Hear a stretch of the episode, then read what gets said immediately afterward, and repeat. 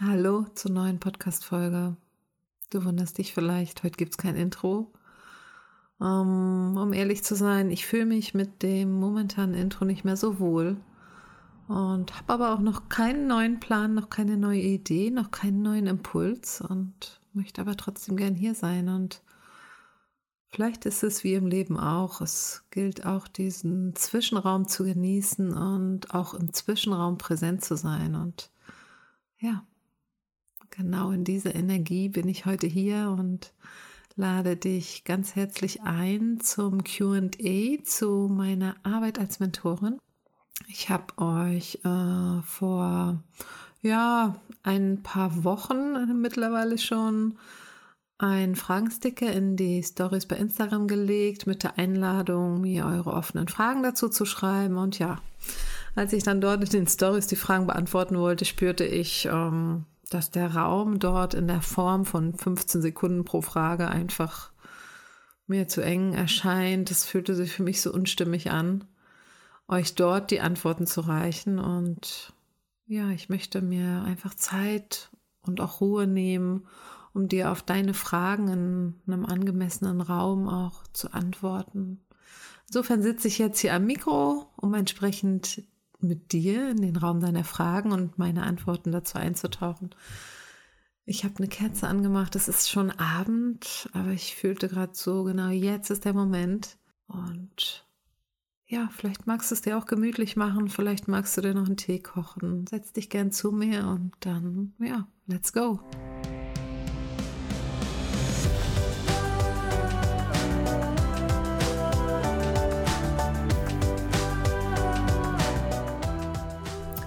Die sehr ähnlich waren, habe ich natürlich ein bisschen zusammengenommen und ja, zum einen tauchte da zum Beispiel auf bei euch, ist ein Mentoring wie ein Coaching oder was kann ich mir unter einem Mentoring vorstellen? Ist es wie eine Therapiesitzung?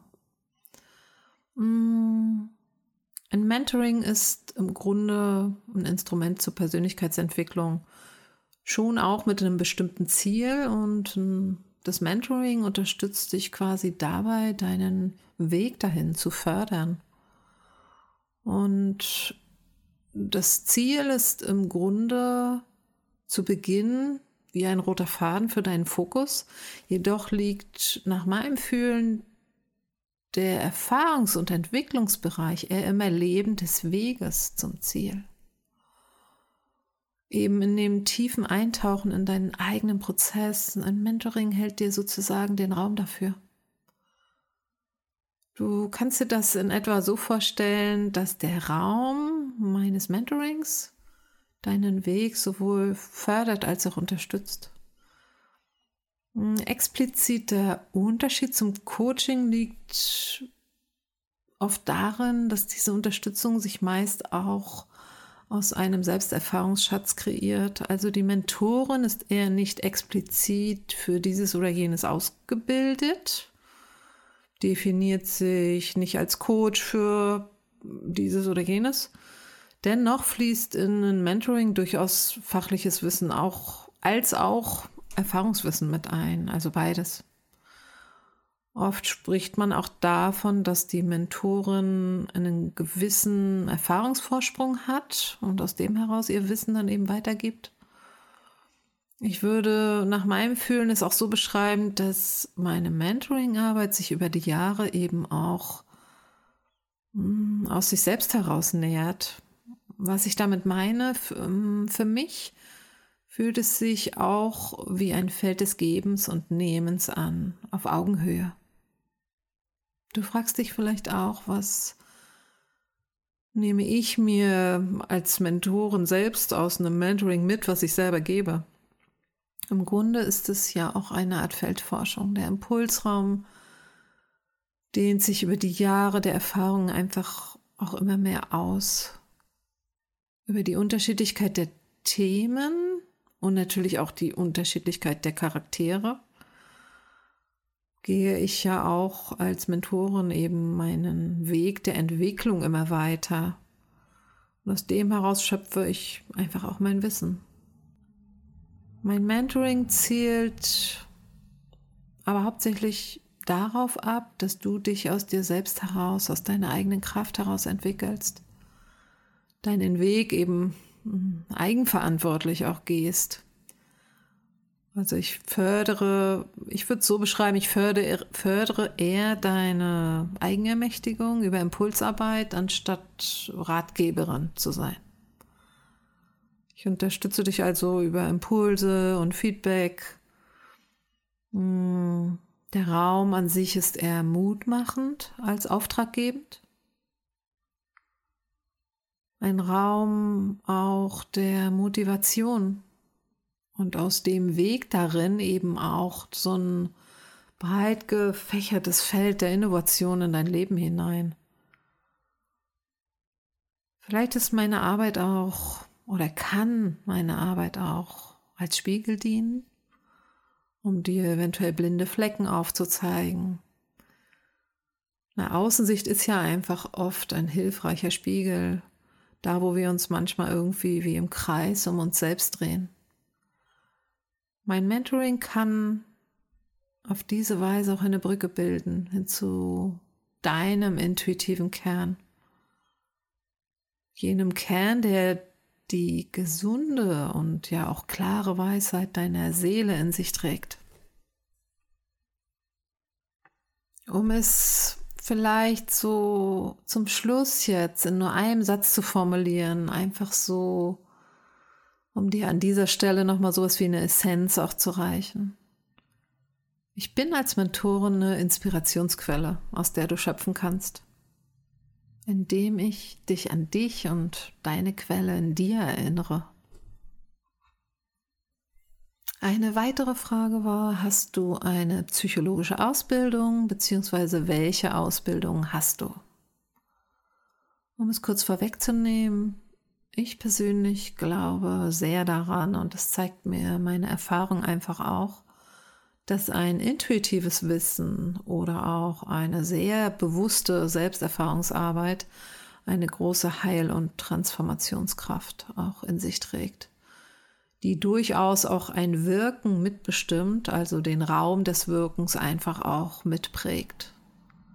In diesem Fall eben den Raum des Wirkens einer Mentorin. Und das Milieu des Raumes eben einfach auch ausmacht Dennoch empfinde ich ein gewisses Fundament als sehr wichtig und ebenso gleichwertig. Allein deshalb, um auch verantwortungsbewusst mit dem eigenen Kompetenzbereich auch umzugehen, ihn zu erkennen und danach entsprechend auch zu handeln. Hm, ich würde es vielleicht so ausdrücken, fachliches Wissen ermächtigt, sehr verantwortlich in dem jeweiligen Bereich zu handeln und bestimmt dadurch einfach auch ein bewusstes Agieren innerhalb der Arbeit. Mein persönliches Fundament ist da die psychologische Heilpraktikerin. Und ich habe mir so ein bisschen überlegt, wie, wie gehe ich am besten auf die Frage mit einer für mich stimmigen Antwort jetzt ein. Und für mich darf da einfach auch gerade nicht fehlen, ähm, das Bild der psychologischen Heilpraktiken mal ein bisschen zu verdeutlichen, beziehungsweise auf eine gewisse Weise auch vielleicht ein bisschen zurechtzurücken. Also dem mal so einen klaren Raum einfach auch zu geben. Denn das Bild der psychologischen Heilpraktikerin oder auch der Heilpraktikerin Praktikerin für Psychotherapie ist allzu oft noch jenes aus dem Blickwinkel eher der Esoterik, der alternativen Heilmethoden, jenes auch von ja, als würde diesem Titel, so nenne ich das jetzt mal, kein fundamentales Wissen zugrunde liegen. Und, mm, ne, und die Wahrheit ist, die Ausbildung beziehungsweise die entsprechende Prüfung auch vor dem Gesundheitsamt ist alles andere als easygoing. Es geht um reines diagnostisches Fachwissen und um mal aus dem Nähkästchen zu plaudern, die Durchfallquote jener Prüfung liegt bei mehr als 50 Prozent. Und was, was beinhaltet denn überhaupt diagnostisches Fachwissen? Im Grunde ist es ein sehr komprimiertes Psychologiestudium, also so habe ich das empfunden. Ich weiß nicht, ob dir die ICD-10 im Begriff ist. Äh, für alle, wo das jetzt eher kein Begriff ist, lass mich das vielleicht an dieser Stelle auch kurz erklären. Die ICD-10 ist eine internationale Klassifikation psychischer Störungen. Es sind klinisch-diagnostische Leitlinien, mit denen gearbeitet wird, um Leitbilder zu verdeutlichen, beziehungsweise einen klaren diagnostischen Rahmen überhaupt zu gewähren für entsprechendes Grundwissen. Und um diese ICD-10 geht es zum größten Teil in dem Studium der psychologischen Heilpraktikerin. Das heißt, hm, es geht um konkrete Krankheitsbilder, Diagnosen und um Differentialdiagnostik eben auch. Denn es ist wichtig und ja auch wesentlich, dass man auch abgrenzen kann, rein fachlich, was gehört in welches Krankheitsbild. Differentialdiagnostik heißt zum Beispiel, dass ich unterscheiden kann, wo ähnelt hm, zum Beispiel das erste Bild einer Depression aber wo ich es auch zum Beispiel abgrenzen muss von der Schilddrüsenunterfunktion, weil beide Krankheitsbilder auf den ersten Blick sehr ähnlich wirken können, sich jedoch sehr in der Behandlung unterscheiden, weil sie einfach einen ganz anderen Ursprung haben. Das eine sich eben eher aus einer Disbalance im Hormonsystem zeigt, wo es zum Beispiel total fatal wäre, es auf Depression zu behandeln. Das jetzt mal nur so als ein Beispiel. Also all das findet sich in den Leitlinien der ICD-10, auch sowas wie organische, einschließlich symptomatische psychische Störungen, Schizophrenie, Schizotype wahnhafte Störung, affektive Störung, neurotische Belastungsstörung, alle Bilder auch rund um Persönlichkeitsstörung. An sich geht es eben vor allem darum, dass ich aus der fachlichen Kompetenz einfach auch unterscheiden muss und abgrenzen muss, was nicht in meinem Kompetenzbereich liegt und auch nicht liegen darf. Da, wo zum Beispiel es Medikationen braucht, da, wo eventuell klinisch auch gearbeitet werden muss. Also um es kurz zu machen und hiermit diesen kleinen Exkurs auch abzuschließen, die psychologische Heilpraktikerin ist rein schulmedizinisches Wissen rund um Diagnostik. Und im Grunde ist also meine Entscheidung damals auch für die psychologische Heilpraktikerin genau dem auch entsprungen, dass ich es sehr wesentlich finde, verantwortungsbewusst zu arbeiten, wenn wir innerhalb unserer Arbeit ja auch mitunter und gar nicht mal so selten mit hilfesuchenden Menschen auch zu tun haben. Ich selbst möchte mich einfach da auch weitestgehend kompetent fühlen, um entsprechend einfach wirklich verantwortungsbewusst handeln zu können. Ich habe dem dann noch eine Hypnosetherapie-Ausbildung angeschlossen und bin auch Trainerin für autogenes Training was mich aus der Hypnosetherapie-Ausbildung am meisten bewegt, ohne dass ich jetzt täglich damit arbeiten muss, ist jenes vertiefende Wissen einfach auch rund um unbewusste Räume, rund um dessen Kraft und Potenzial einfach auch. Denn wenn wir dafür sehr bewusst Räume schaffen in unserem Leben, reicht uns das ein sehr weites Feld der Eigenermächtigung in unser Leben hinein. Und ja, im Bereich der Energiearbeit bin ich Reiki-Meisterin, Lehrerin. Mit Reiki arbeite ich ja eigentlich täglich und sehr, sehr vielfältig. Als Lehrerin arbeite ich inzwischen da eher weniger, weil einfach ja meine zeitlichen Prioritäten sich auch dahingehend total verändert haben. Ich hatte ja ein paar Jahre einen Praxisraum, in dem ich immer freitags gearbeitet habe, entsprechend psychotherapeutisch, aber auch eben Reiki-Behandlung gegeben habe, beziehungsweise Reiki-Ausbildungen auch dort in diesem Raum gegeben habe. Im nächsten Punkt fasse ich gleich mal wieder so ein paar Fragen zusammen.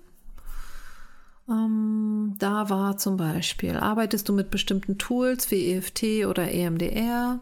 Arbeitest du mit ätherischen Ölen? Ich kenne mich mit ätherischen Ölen nicht so aus. Machst du das auch? Hm, EFT fließt auch in meine Arbeit mit ein, ganz einfach, weil es super alltagstauglich für uns ist und man da sehr gut was mit an die Hand geben kann, um sich selbst im Alltag einfach gut zu unterstützen. Ansonsten schätze ich selbst auch die Arbeit mit Frequenzschwingungen, Beziehungsweise ein Tool ist für mich eben auch die Aromatherapie.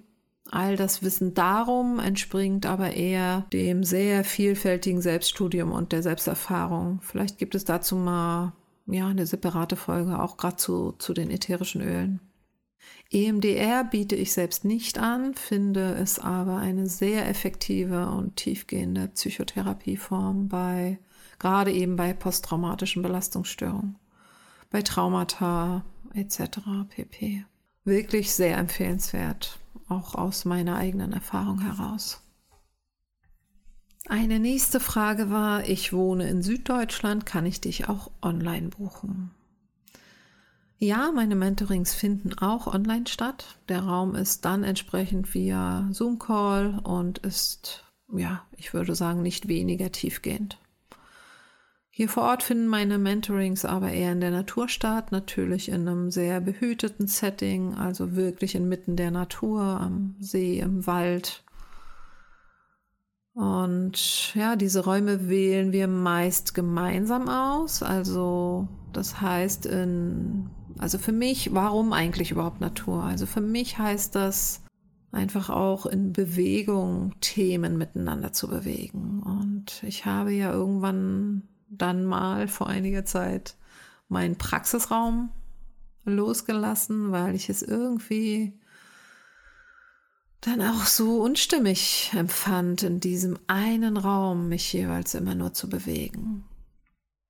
Auch gewisse Themen lassen sich nach meinem Fühlen im Freien, eben inmitten der Natur oft leichter auch in die Tiefe bewegen. Gerade da, wo wir Blockaden spüren, hilft Bewegung ja einfach mitunter auch, um eine Blockade überhaupt aufzuspüren aber auch mit ihr in Bewegungen, einen ja, gewissen Aktionsradius auch zu finden. Und darin unmittelbar zu fühlen, was sich auch verändert oder sich verändern kann. Was ich persönlich auch sehr stimmig finde, dass wenn wir uns bewegen, wir meist nicht so eng im Kopf werden. Dadurch kommunizieren wir mehr aus dem Gefühl, also da, wo ein Mentoring ja auch im Grunde ansetzt. Also für mich spricht einfach vieles für den Raum und Rahmen in der Natur. Aber ebenso wirkungsvoll ist wirklich auch die Arbeit online. Abgesehen davon geht ja auch das inzwischen via FaceTime innerhalb von Natur und außerhalb von geschlossenen Räumen. Also ich liebe es einfach auch, die ganz individuelle Herangehensweise entsprechend deinen Wünschen, da einfach auch unkompliziert mit dir zu sein. Eine nächste Frage war, kann ich ein Mentoring auch mit einem Shooting verbinden? Natürlich. Und das ist auch gar nicht mal so selten, um ehrlich zu sein, weil sich das einfach auch sehr gut verbinden lässt. Sowohl für dich und deine ganz persönlichen Themen, als auch wenn es zum Beispiel um dein Business geht. Ich versuche mal, dich über ein paar Beispiele ein wenig mitzunehmen, dich ein tauchen zu lassen in diesen Raum auch. Wie sieht also so eine Komposition aus Shooting und Mentoring zum Beispiel aus für ein ganz persönliches Thema? Du spürst Themen, die sich immer wieder in deinem Leben zeigen, zum Beispiel ein Thema mit deinem Selbstwert. Die Thematik kann ja sehr facettenreich sein. Wenn wir da auf Spurensuche gehen, können wir zum einen im Mentoring gewisse Blockaden etc. aufspüren und dann in der Arbeit aber auch mit Bildern tiefer gehen. Zum einen können Bilder dir da sozusagen die Sicht von außen auf dich spiegeln. Es ist aber auch möglich, über Bilder eine Thematik erstmal überhaupt für dich sichtbar und greifbar zu machen. Mm, du kannst aus dem heraus über das Bildhafte auch in einen anderen, dich mm, selbstliebenden Raum wieder zurückfinden, zum Beispiel. In dem Bereich können wir zum Beispiel auch systemisch arbeiten, indem wir schauen, wo kommen gewisse Glaubenssätze überhaupt her? Wer spricht da überhaupt zu dir, wenn du dich selbst betrachtest? Vielleicht hast du gewisse Themen einfach auch aus Generationen übernommen. Also hin zu persönlichen Themen ist es einfach ein sehr, sehr vielfältiger Erlebensraum, sehr, sehr schön in der Arbeit, sehr tiefgehend. Einfach die Kombination aus Mentoring und Shooting. Ich liebe das wirklich sehr. Also, was ich einfach liebe, ist zu spüren, immer wieder spüren zu dürfen, was für ein Raum sich da überhaupt aufmacht. Wo wir zu Beginn manchmal noch gar nicht wissen, okay, wo führt uns jetzt die Reise hin? Aber ja, da ist einfach ein Impuls, da ist das Gehen mit den weiteren Impulsen, die dazukommen und was dann über die Bilder geschehen darf, in die Tiefe hinein, auch hin zur eigenen Sichtbarkeit oder sich selber wieder tief zu spüren, sich ganz anders wahrzunehmen, sich viel authentischer einfach auch wahrzunehmen, sich dafür den Raum auch aufzumachen. Das ist das, wo ich sage, das liebe ich sehr, weil ja, das einfach so schön ist und für mich einfach auch berührend, das miterleben zu dürfen. Ein anderes Beispiel, das Thema dein Business. Wenn du Begrenzungen in dir trägst, bremsen sie dich natürlich auch in deinem Business aus. Allzu oft sind es sehr unbewusste Mechanismen. Insofern macht das für mich meist Sinn, wenn ich mit meinen Kunden zunächst schaue, wo stehst du überhaupt gerade? Die Kundin kommt ja mit dem Wunsch, der Businessbilder für ihre Sichtbarkeit. Und es ist gar nicht mal so selten, dass die meisten Frauen jedoch ein Thema mit ihrer Sichtbarkeit haben. Und für mich ist dann einfach der stimmige Ansatz, zunächst die innere Arbeit zu machen, bevor das äußere Bild die in, in die Sichtbarkeit findet.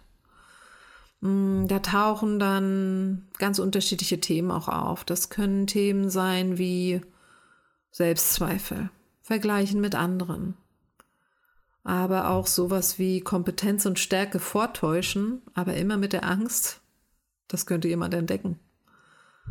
Umso mehr musst du ja in deinem Business auch in eine Maskerade switchen und agierst überhaupt nicht aus deiner inneren Kraft und auch nicht aus deinem Potenzial.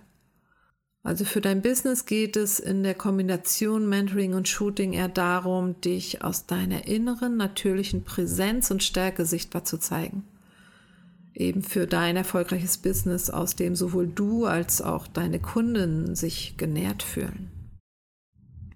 Ein weiteres Thema, was ich dir als Beispiel nochmal mitgeben kann an dieser Stelle, ist das Thema Weiblichkeit, Frau sein. Und das ja in ganz unterschiedlichen Lebensphasen einfach auch. Eine Frau in der Wechselzeit kommt natürlich mit ganz anderen Themen als eine jüngere Frau oder eine Frau, die zum ersten Mal Mutter geworden ist. Also das Thema Weiblichkeit, aber eben aus der eigenen Tiefe heraus. Auch aus der Tiefe, wo stehe ich überhaupt gerade in meinem Leben? In welcher Phase bin ich einfach auch gerade in meinem Leben? Das ist auch ein so schönes Feld des Erlebens über Mentoring und Shooting, da in so einen selbstreflektierenden Raum zu gehen der einfach im Prozess dann auch, ja, ich würde einfach sagen, eine andere oder überhaupt eine naturgemäße Nähe hin zu dir selbst wieder schafft. Also du spürst schon, dass es, das ist wirklich so vielfältig, in welche Räume du da mit dir selbst auch eintauchen kannst. Also in dieser Kombination Shooting und Mentoring. Wenn du da Fragen hast oder beziehungsweise du, du spürst einfach auch gerade jetzt so im Lauschen diesen Ruf, weißt aber gerade auch nicht, oh Gott, was, was ruft mich denn da wirklich? Es ist einfach vielleicht gerade nur ein Bauchkribbeln oder wie auch immer. Ähm, selbst wenn du gerade nicht weißt, wofür dir dieser Raum dienen darf, schreib mir einfach. Das ist okay. Du musst nicht immer gleich wissen, wo die Reise hingeht. Und natürlich an der Stelle ja, gilt es irgendwo auch in so ein Vertrauen zu gehen, ne? also diesem Bauchgefühl einfach zu vertrauen, dem Impuls zu folgen, nicht, es nicht zu zergrübeln und zu sagen, ach na ja, wofür denn und ich weiß ja gar nicht so wirklich und so weiter. Ich glaube, es ist so, so wichtig, dass wir an, in solchen Augenblicken wirklich so einem Bauchgefühl auch nachgehen. Ja, und das war auch im Grunde schon die letzte Frage für heute. Ich hoffe, ich konnte dir entsprechend Antworten auf deine Fragen reichen. Es war mir ja eine Ehre, dir dafür hier dieses ausführliche Zeitfenster auch zu widmen und auch einfach pure Freude, denn diese Arbeit, das hast du sicherlich auch jetzt hier heute gemerkt, das liegt mir einfach sehr am Herzen. Und ich fand es jetzt einfach total stimmig, dafür auch diesen Podcast-Raum zu nutzen. Und ja, mein Danke dir fürs Zuhören wieder, fürs Hier mit mir sein. Und ja, ich freue mich einfach auf die kommenden Folgen. Wie gesagt, gibt es überhaupt noch ein Intro? Wenn ja, wie wird es sein? Ich bin gerade selbst ja damit auch wiederum in Prozessen begebe mich da auch immer wieder auf Innenreise, wenn ich etwas als nicht mehr stimmig empfinde. Da drin auch nicht aus Gewohnheit zu verharren, sondern ja, mich auch, wie gesagt, wie ich es schon am Anfang formuliert habe, mich mutig einfach auch in Zwischenräume zu trauen, mich darin auch ja, aus mir selbst heraus geborgen zu fühlen und daraus dann einfach die neuen Schritte zu gehen. Ja. Also, bis zur nächsten Folge.